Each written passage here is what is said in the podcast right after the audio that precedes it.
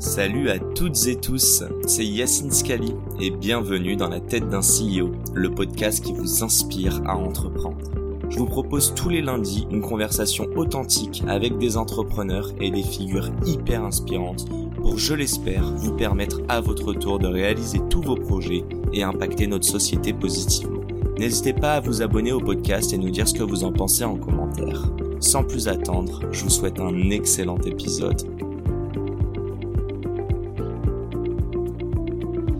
Avant de vous laisser entre les mains de notre champion Cyril, je suis ravi de vous présenter notre partenaire du jour, Hello Bank, qui soutient ce podcast et plus globalement tous les indépendants. Pour l'anecdote, c'est grâce à Hello Bank que j'ai pu rencontrer Cyril lors de la dernière édition de Roland Garros. Alors Hello Bank, c'est quoi? C'est la seule banque digitale en France à accompagner les particuliers et les professionnels indépendants. Avec leur application mobile et leurs 200 conseillers basés en France, ils vous accompagnent au quotidien. Cette banque digitale s'adresse particulièrement aux personnes en quête d'autonomie et qui ont placé le digital au cœur de leur consommation quotidienne. En d'autres termes, je crois qu'on parle de vous, chers entrepreneurs. Alors si vous souhaitez une expérience digitale au top, des offres et des services indispensables et des conseillers joignables sur tous les canaux, je crois que vous avez trouvé la pépite. Et pour preuve, plus de 90% de leurs clients sont satisfaits. Bref, on est ravis d'avoir le soutien de Hello Bank. Encore merci à eux de nous permettre de réaliser cette interview qui, on l'espère, vous inspirera.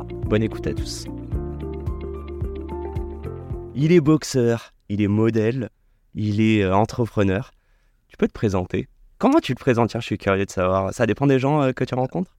Ouais, euh, ça pendant longtemps j'avais du mal. Aujourd'hui, on va dire que je me présente d'abord comme athlète parce qu'en fait, c'est parce que j'ai eu euh, ce goût du sport et, cette envie de faire une carrière euh, sportive que je suis devenu entrepreneur. Enfin, d'ailleurs, c'était déjà de l'entrepreneuriat de faire ça et qu'après, je suis devenu plus entrepreneur au sens business comme on l'entend. Et, euh, et modèle, c'est c'est plus, on va dire, un passe-temps. C'est vraiment le, le, le, le, le dernier, la dernière casquette que, que je sors la moins souvent. Tu kiffes?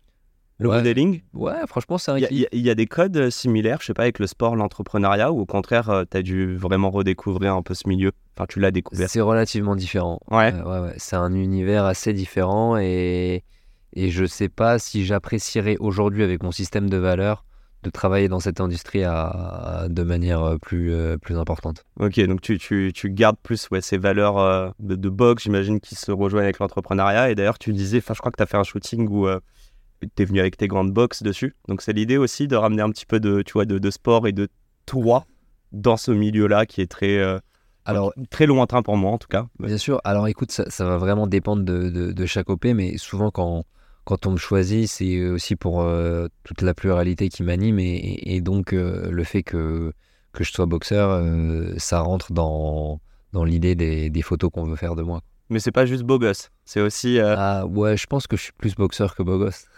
Et t'es beau gosse ou pas? Un petit peu peut-être. Ah de là là, ça va. Il y a de l'humilité, mais il commence à accepter qu'il est modèle. J'ai une question à te poser. Je sais pas si tu peux nous, euh, nous parler franchement d'argent, ou tu peux nous donner peut-être des, euh, des proportions. Sur ces trois activités, comment, comment tu gagnes ta vie en fait? Alors aujourd'hui, en fait, je gagne ma vie avec la production d'événements. Donc ce sont des Première source de revenus, ça. Ouais, ah, bah aujourd'hui, ouais, en tout cas. Si- oh, oh, ça dépend. Il y a 10 ans, je t'aurais dit non, mais aujourd'hui, en tout cas, depuis ces dernières années, Mhm. la production d'événements, c'est vraiment le, le- le gros de mon chiffre d'affaires. Et euh, après, euh, après ça, il y a toute la partie euh, athlète, mais au sens, si tu veux, sponsoring d'athlètes, donc toutes les marques qui me suivent, qui me, qui me soutiennent. Monétisation de qui- ton image, Voilà, monétisation de l'image. Euh, à côté de ça, il y a également tout ce que je vais faire euh, depuis peu, depuis quelques années, qui va être des interventions d'entreprise, des conférences, comme on le fait, des discussions avec des, Tu braines Avec comme des ça sur LinkedIn, conférencier. ah oui, bah, Ouais. parce que j'en fais pas mal, tu vois, je dois en faire euh, au moins, euh, je sais pas, entre 5 et 10 par an. Tu C'est, vois c'est pas ça qui te ramène beaucoup d'argent, on est d'accord. Non, c'est... Après, après, après je, je- tu sais, tout est relatif de, de, de- Ça dépend. Je considère que c'est pas mon argent, mais pour des gens, c'est, un salaire annuel, tu vois. Bien sûr, Ça non, non, dépend. ça je comprends. Mais oui, je suis d'accord que dans la globalité, ça reste... euh, ça paye les vacances. T'es, six fois champion du monde, hein. Euh, sur deux, euh, je crois que deux disciplines différentes. Je... taille, boxe taille et qui Et kickboxing. ouais. C'est surtout en kickboxing que je suis six fois champion du monde. J'ai pas dit encore trop de conneries, mais ça va arriver dans le est bien, podcast. hein. ouais, pourquoi pas. non, la, la- la question est simple. Combien on gagne C'est quoi tes premiers, tes premiers billets? Et d'ailleurs, on va revenir sur un truc qui est assez drôle. Je crois que tu as commencé à boxer à 14, mais tes parents, ils t'ont pas autorisé avant 18 ans, c'est ça? Bravo, j'ai commencé à 13 ans et j'avais pas le droit de faire de combat avant 18 ans. Du coup, j'ai commencé seulement à 18 ans. Et les, premiers combats pro, euh, bah, je vais te dire, on appelle ça pro, mais en vrai, c'est de l'amateurisme de haut niveau. C'est-à-dire qu'on touchait même pas une thune. hein, et je crois que les pre- le première, ouais, la première prime que j'ai reçue, ça devait être 500 euros pour un combat. Et là, tu t'es dit, il y a un potentiel de faire du bif dessus? Ou au contraire, c'est toujours une passion? C'est quand le shift où tu t'es dit, allez, En let's go quoi. Alors déjà, à, à l'époque où je faisais mes premiers combats pro, c'était quand même relativement opaque pour moi le, le- le- le- les revenus d'un champion du monde. Mm. vois.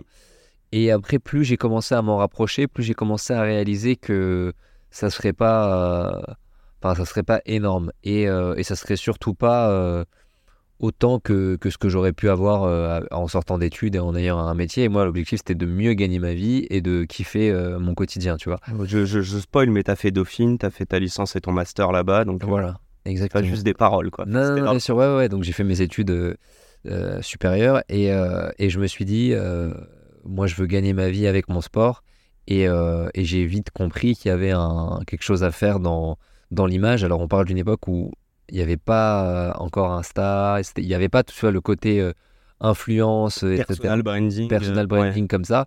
Il y avait des exemples, tu vois, on avait des, des gens comme Beckham, il y avait des, des- des inspirations.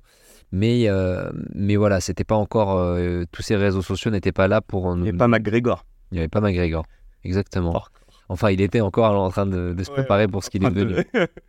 On préparer le- sa carrière. Et du coup, voilà, et du coup, je me suis dit, moi, j'ai envie de, de gagner ma vie avec, euh, avec ce que j'aime faire. Donc, je vais essayer de, de- de relier euh, un peu ce que j'ai appris en marketing, tout ce qu'on fait pour les marques, pour moi en tant que marque, et, euh, et bosser dessus. Quel inspi Qui t'a montré ça? Parce que souvent, tu sais, pour. euh, Enfin, est-ce que tu avais un exemple? Ou est-ce que tu t'es dit, au contraire, euh, je vais utiliser peut-être des rappeurs qui, eux, font ça et moi, je vais, je vais le faire Tu vois ce que je veux dire? Ouais, ouais, je vois ce que tu veux. Alors, il y a deux choses. Il y a le l'amour et l'envie de devenir champion. Et, et, et- et- en fait, tellement dans mon environnement familial, on avait peur pour mon avenir professionnel et qu'on me décourageait de faire ça. Je leur ai expliqué, mais c'est pas parce que personne ne l'a fait qu'on peut pas être le premier à faire quelque chose, etc. Donc, j'étais vraiment convaincu que j'allais y arriver. Ça, c'est la première chose. La deuxième chose, je savais qu'aux États-Unis, ça, ça marchait. Et enfin, je me souvenais de, de, de- ben, en fait, d'un espèce de d'intervenant qui un jour nous a parlé de, de, de Beckham en nous parlant en fait du, de comment il avait bien monétisé son image. Et même si j'étais dans un sport beaucoup plus mineur que le football, Ouais. je me suis dit, je suis sûr que je peux y arriver. Ouais, en fait, c'est ok, à des échelles peut-être moindres à l'époque, en tout cas, mais il y a Exactement. quand même un truc à aller gratter. C'est ça. Euh, T'as regardé la série là euh, Pas encore, ouais, pas J'ai encore. commencé à peine, mais euh, je sais pas, le personnage est galerie, je trouve. Enfin, je le connais pas du tout. Je le vois très classe, très lointain, et en fait, il est. Pas du tout. non, ouais, il a l'air hyper c'est limite authentique. un beauf, Ouais, euh, c'est de base. Exactement, un gros beauf. Et, et c'est sa, c'est sa femme qui, qui justement, c'est elle son mentor. Elle, Ah ouais, ouais, ouais. C'est la vraie chef d'entreprise, c'est elle en fait. Bon, bah, je suis obligé, mais il y a quelqu'un à qui tu dédies, j'ai envie de dire ton début de carrière, parce que dis-moi si je me trompe, mais t'es encore au début de tout ce que tu veux faire. Je mixe tout, hein. je Ouais, sais que ton corps va pas suivre toute ta vie pour la boxe. Euh, Il y a quelqu'un à qui, ouais, qui a changé, euh, ou qui a. Quelqu'un à qui tu dédierais en tout cas ce succès pour le moment?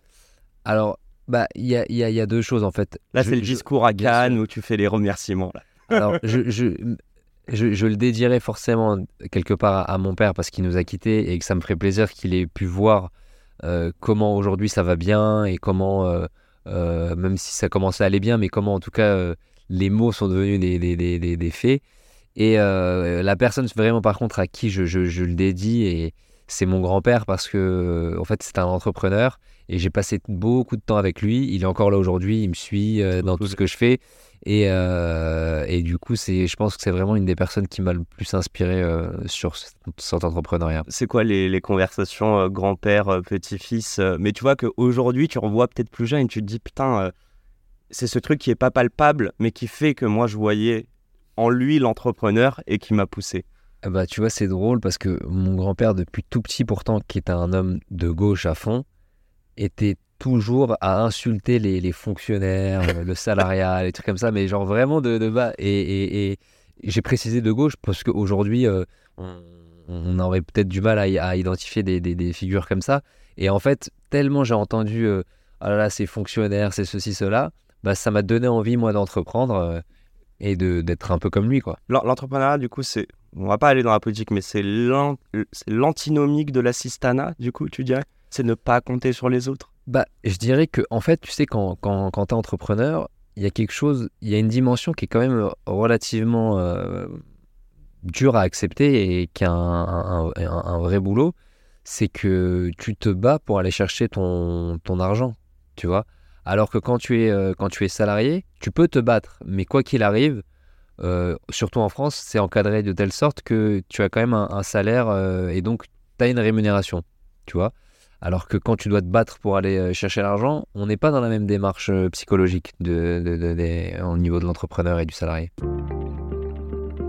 Et c'est la fin de cet épisode. Si cet épisode vous a plu, n'hésitez pas à nous soutenir en nous mettant 5 étoiles sur les plateformes, en vous abonnant évidemment et en nous laissant des commentaires. Hâte de vous retrouver la semaine prochaine. Ciao